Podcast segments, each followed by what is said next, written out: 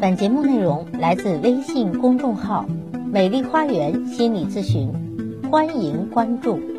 大家好，欢迎来到美丽花园心理咨询，我是心理咨询师张霞。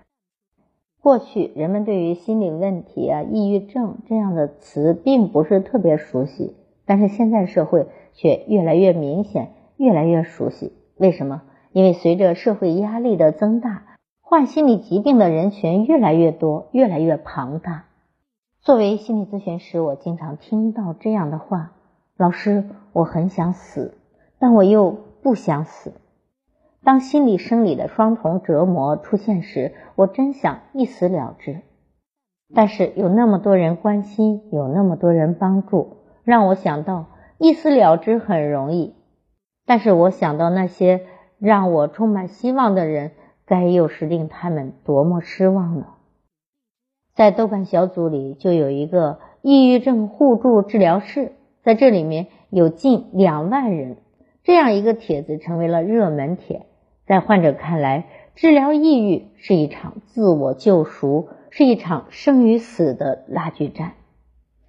在这个抑郁症治疗小组里，因为治疗抑郁而受骗的也不在少数，因为一些江湖骗子。会冒充大师去发帖，或者跟这里面的人来私聊，谎称自己有非常绝妙的治疗方法，与医院完全不同，不仅不用吃药，而且很快就能取得疗效。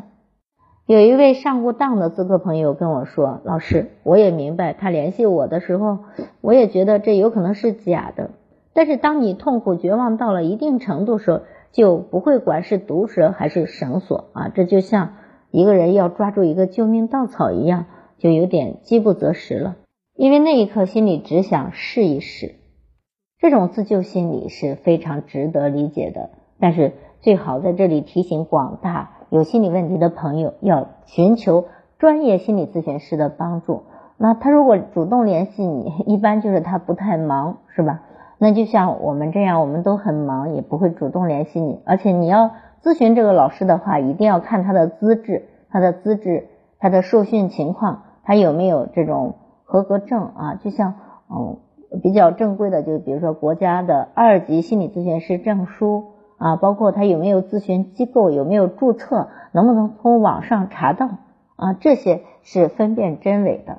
因为你找到了假的咨询师，可能非但没有得到很好的疗愈，反而会背道而驰。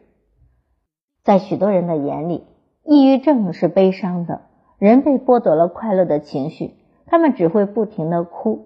实际上，抑郁的背后呢，有更为复杂的情绪。如果不是我们亲眼所见，你很难相信抑郁症有这么多的种类。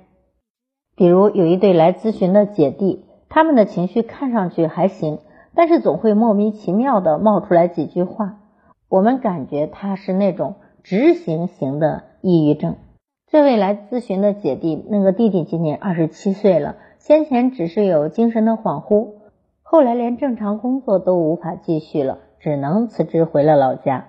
他们先前在县医院看过大夫，没有得到确诊，后来又去了市里的医院，医生诊断为执行性的抑郁。因为从网上听到了我的课程，所以才找了过来。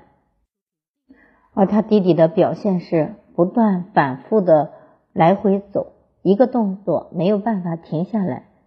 然后他姐姐就叹气说：“你看，他最近就是这样，不停的重复一个动作，没有办法停下来。父母年纪都大了，又没有文化，一辈子还没出过远门，所以呢，只能让他带着弟弟来做咨询啊。那我说你以后就不用过来了啊，就是网上咨询就可以了啊。这样的话。”他们姐弟两个都觉得，哎，如释重负。为什么？因为这种来回跑太折磨他们了。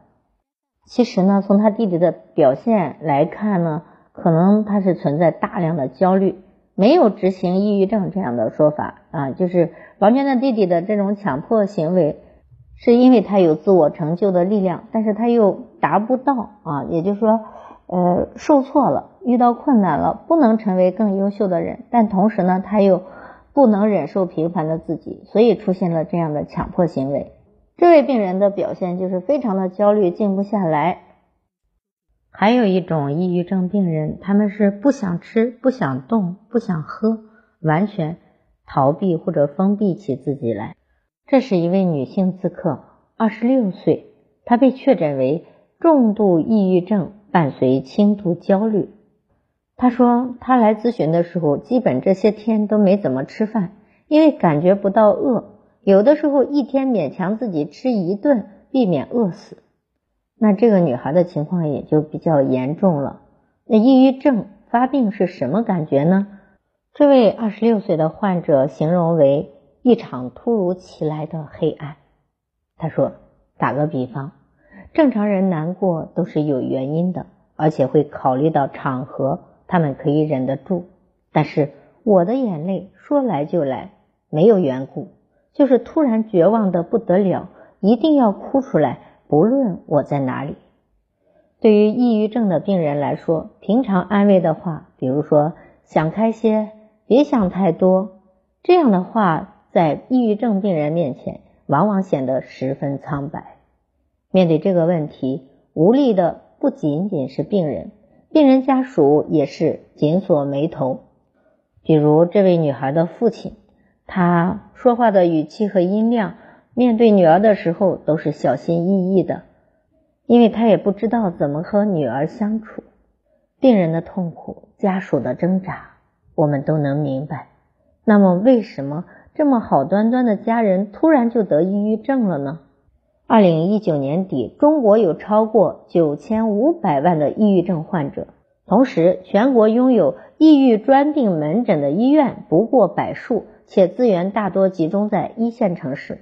近年不断增加的心理咨询诊所和私人医院，也吸引着越来越多的患者。然而，私人诊所动辄上千元一次的咨询费和药费，成为压倒患者的最后一根稻草。在抑郁症互助治疗小组里，抗抑郁药物成为患者间互相转卖或者相送的常物。随着抑郁症人群的增长，国家的相关政策上也愈加完善。至去年上半年，我国市场份额的抗抑郁症药物中有九种就被纳入了医保药品名录。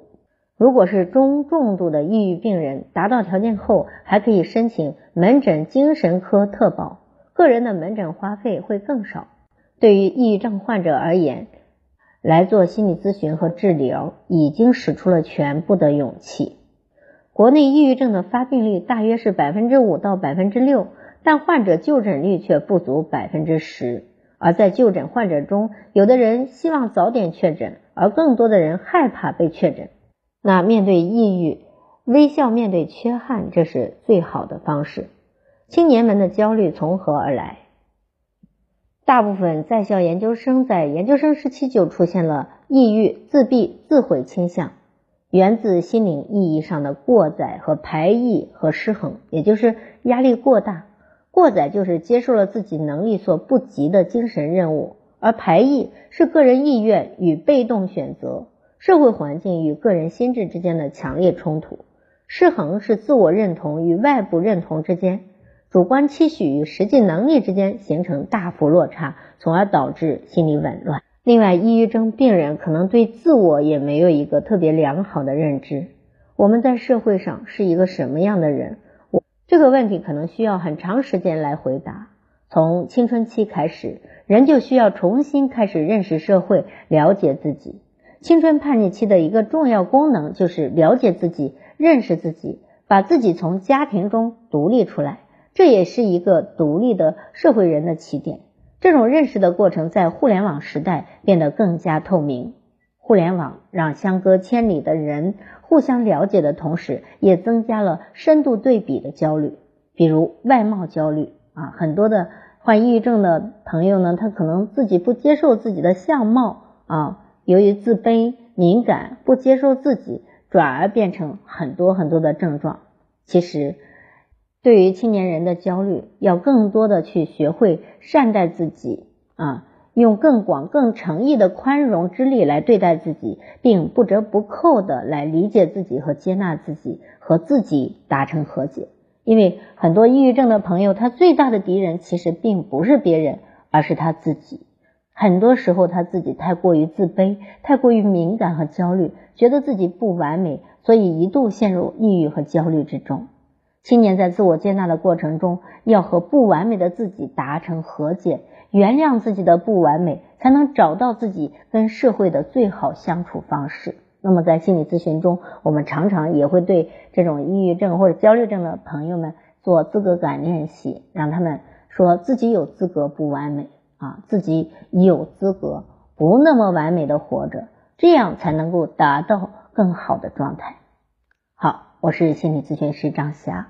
如果您有任何心理的困惑，都可以来咨询我。所有的听众朋友咨询都可以享受最高优惠。我的咨询微信是幺八三五三三五零七三二幺八三五三三五零七三二，添加我的咨询微信就可以咨询了。好，关注我，咨询我，帮您理清困惑，走向幸福。咱们下期节目再见。